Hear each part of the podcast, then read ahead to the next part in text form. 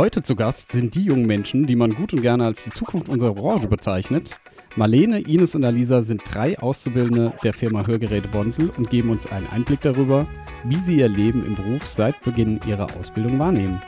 Und nun viel Spaß bei unserem Podcast Hörhelden to go. Schnapp dir das Leben bei den Ohren. Hier ist eine neue Folge von Hörhelden to go, dem Podcast von Hörgeräte Bonsel.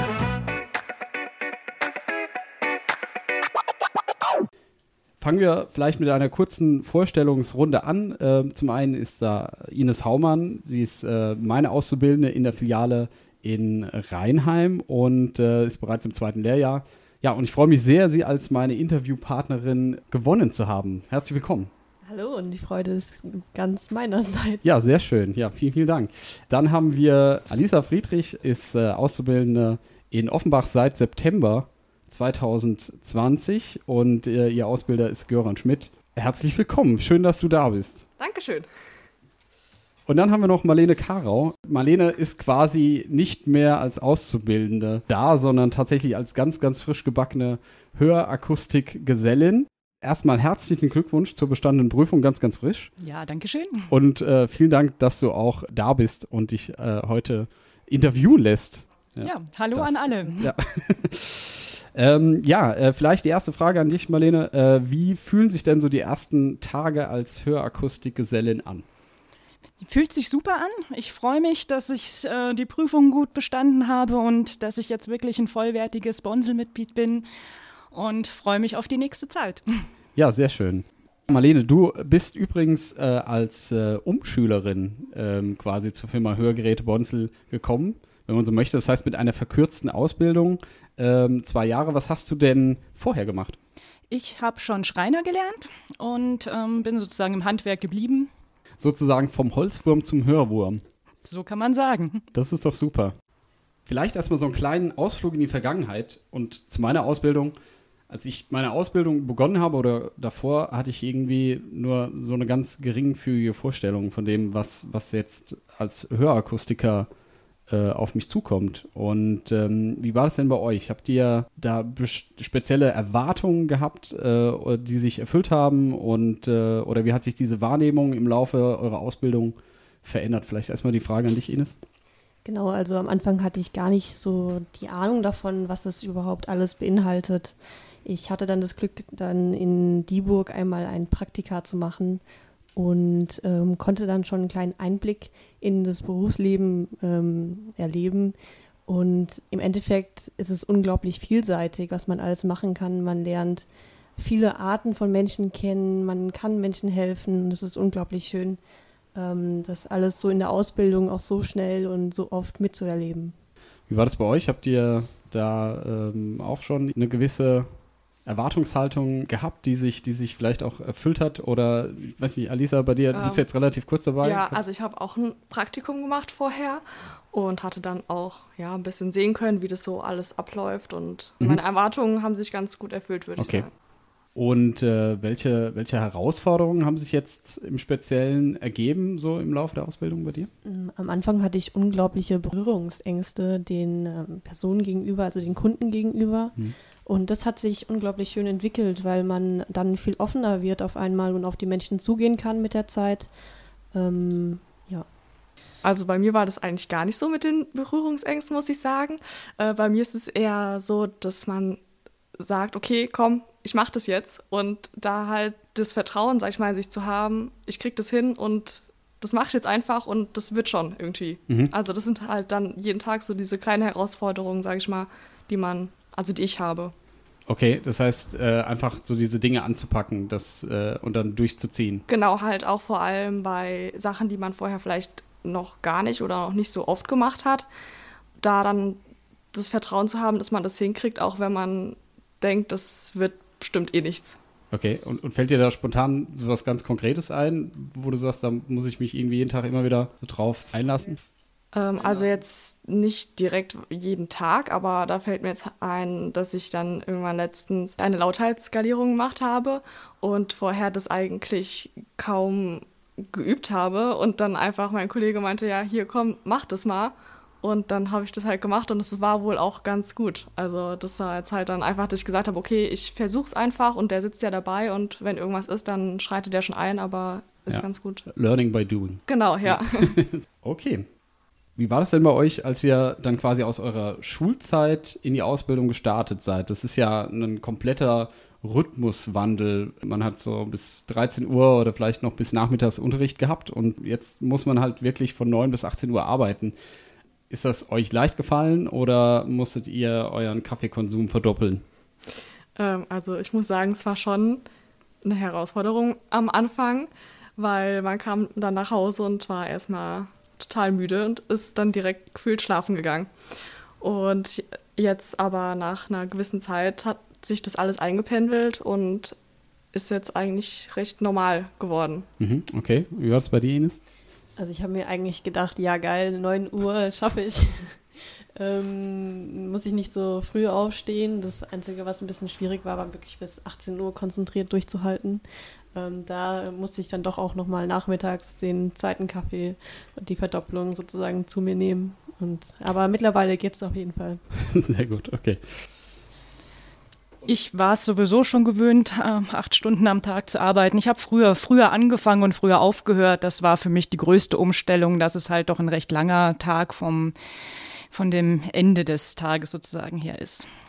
In der Hörakustik gibt es ja ganz, ganz vielfältige Aufgaben über den ganzen Tag oder die ganze Woche gesehen.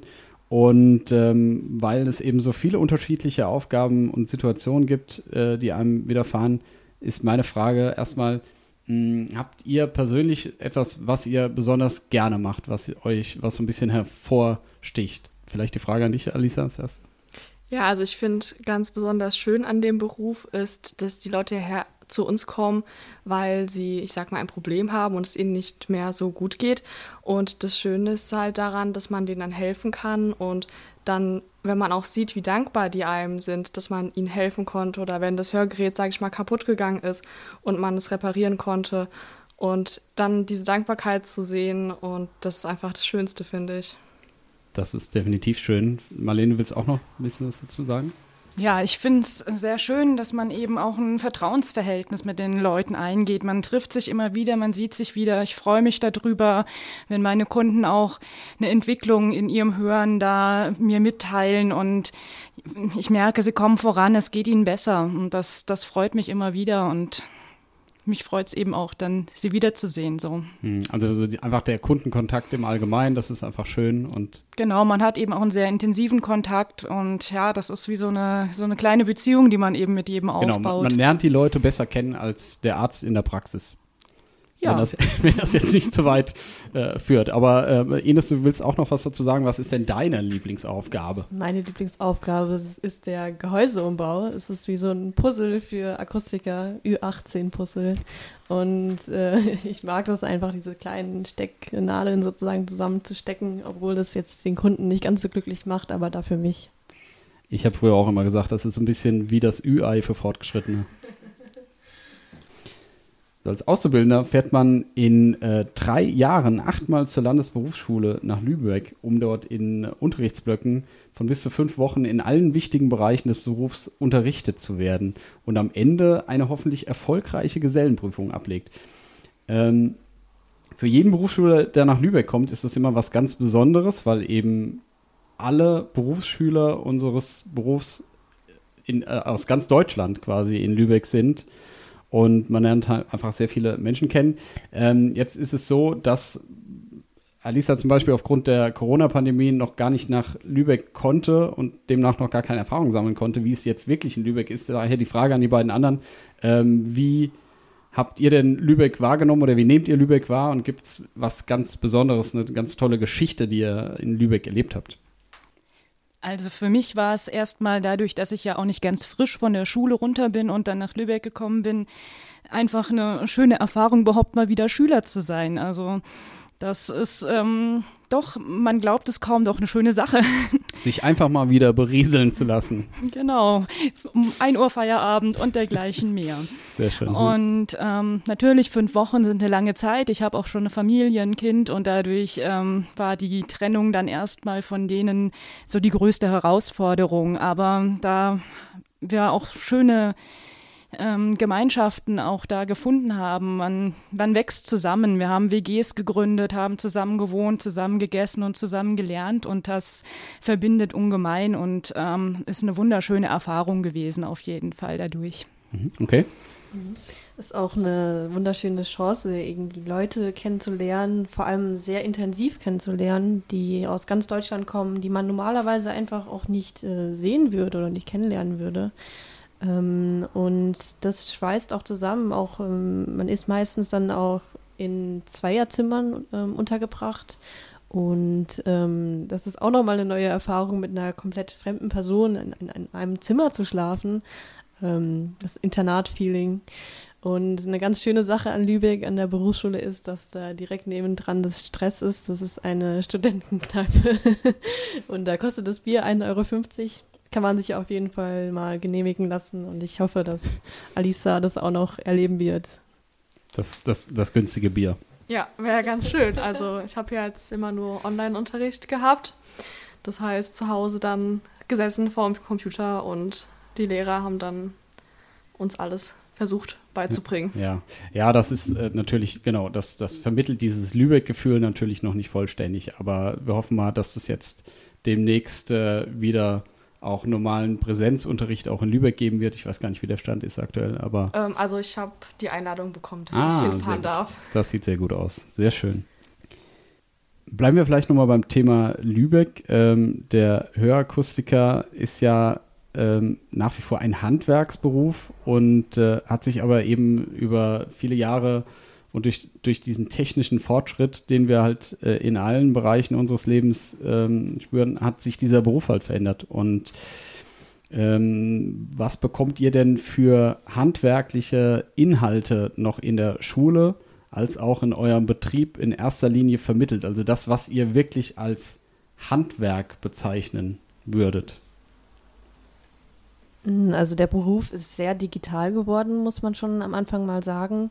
Ähm, als Handwerk würde ich sowas wie die Fehlersuche bezeichnen. Also dass man einfach guckt, ein Kunde kommt rein, hat ein Problem mit dem Hörgerät, wie kann ich das beheben? Dann ähm, lernt man sozusagen, wie man das machen kann über eine Reinigung oder über eine Kont Kontakt anbiegen oder ähnliches. Das ist der Handwerk oder das Handwerk, was wir dann noch ähm, verwirklichen können und auch die Abdrucknahme. Also das, da denkt man meistens gar nicht dran, wenn man an ein Hörgerät denkt, ähm, dass man auch noch eine, einen Abdruck von dem Gehörgang nehmen muss. Und das lernen wir dann in der Schule, wie man das macht an den Mitschülern, die ähm, ja, man muss dann immer dort als Versuchskaninchen dienen, aber zum Glück nicht an den Kunden. Also man lernt es erst an den Mitschülern und dann an den Kunden und kann das dann auch ähm, gefestigt übernehmen. Und natürlich der Gehäuseumbau. Natürlich der Gehäuseumbau. Ähm, zu dem Ohr, äh, also zu der Abformung würde ich gerne noch was sagen, weil aus der wird ja dann letztendlich das, die Otoplastik äh, hergestellt. Und da ist auch nochmal handwerklich, dass man das ja alles auch erstmal aus, also fräst und ausarbeitet. Die Form, die man dann letztendlich auch haben möchte, gibt ja viele verschiedene Formen, die's, äh, die man da draus herstellen kann. Und das ist, würde ich sagen, auch nochmal handwerklich Definitiv, vor allen Dingen ziemlich anspruchsvoll, so ein Ohrstück quasi zu erschaffen. Das ist ja quasi wirklich aus so einem Rohling heraus, das zu schaffen. Marlene, du bist äh, ja, wie gesagt, äh, ursprünglich äh, Schreinerin. Das heißt, du hast ja auch damals sehr viel Handwerk ähm, äh, durchgeführt. Ähm, und jetzt wird das alles ein bisschen feinmotorischer. Fällt dir das leicht oder ist dir dieser Umstieg leicht gefallen, von Holz auf Hörgerät quasi umzusteigen? Also das Holz hat schon andere Eigenschaften gehabt und das ist vor allen Dingen größer gewesen, definitiv. Die Ohrstückchen sind sehr klein, sehr filigran. Man fräst eben da mit, ähm, mit Werkzeugen, die man als Schreiner vielleicht eher verächtlich äh, betrachtet hat, aber ähm, funktioniert gut. Ich, das ist so auch in der Schule dann so das, was man natürlich da auch immer wieder übt. Und gerade dann auch zum Abschluss ist das in den Abschlussprüfungen auch ein wichtiger Prüfungsteil, dass man eben gut fräsen kann. Ähm, zum Schluss unseres Interviews ist es gute Tradition, einen kleinen Ausblick und einen Wunsch für die Zukunft in unser Hörschatzkästle äh, zu geben, in Anlehnung an äh, unsere Chefmoderatorin, sage ich ja gerne, Frau Dreher, die äh, ja den schwäbischen Akzent perfekt äh, umsetzt. Und äh, man das ja auch ihr nicht in Abrede stellen kann. Was wünscht ihr euch beruflich oder auch privat? Und ja, hat jemand einen Wunsch für das Hörschatzkechtle? Also es wäre natürlich wunderschön, wenn wir mit unserem Podcast hier ein paar junge AkustikerInnen für den Beruf ähm, begeistern könnten und ähm, die dann auch sozusagen in ihrem Beruf aufgehen und Selbstbewusstsein finden, wie ich das getan habe. Ja, also ich wünsche mir natürlich, dass ich die Ausbildung gut zu Ende bringe und dass hoffentlich auch bald mal ein Berufsschulblock in Lübeck stattfinden wird. Ein großer Wunsch von mir ist gerade in Erfüllung gegangen. Ich habe ab sofort montags frei. Ja, das waren doch wirklich schöne Wünsche für die Zukunft. An dieser Stelle bedanke ich mich recht herzlich für meine Interviewgäste Ines, Alisa und Marlene und äh, wünsche allen viel Erfolg auf ihrem weiteren Weg. Äh, alles Gute und ja, bis dahin. Sehr gerne, war sehr schön. Danke. Hat Spaß gemacht. Tschüss. Danke auch von meiner Seite, war wirklich ein schöner Nachmittag. Danke auch. Tschüss.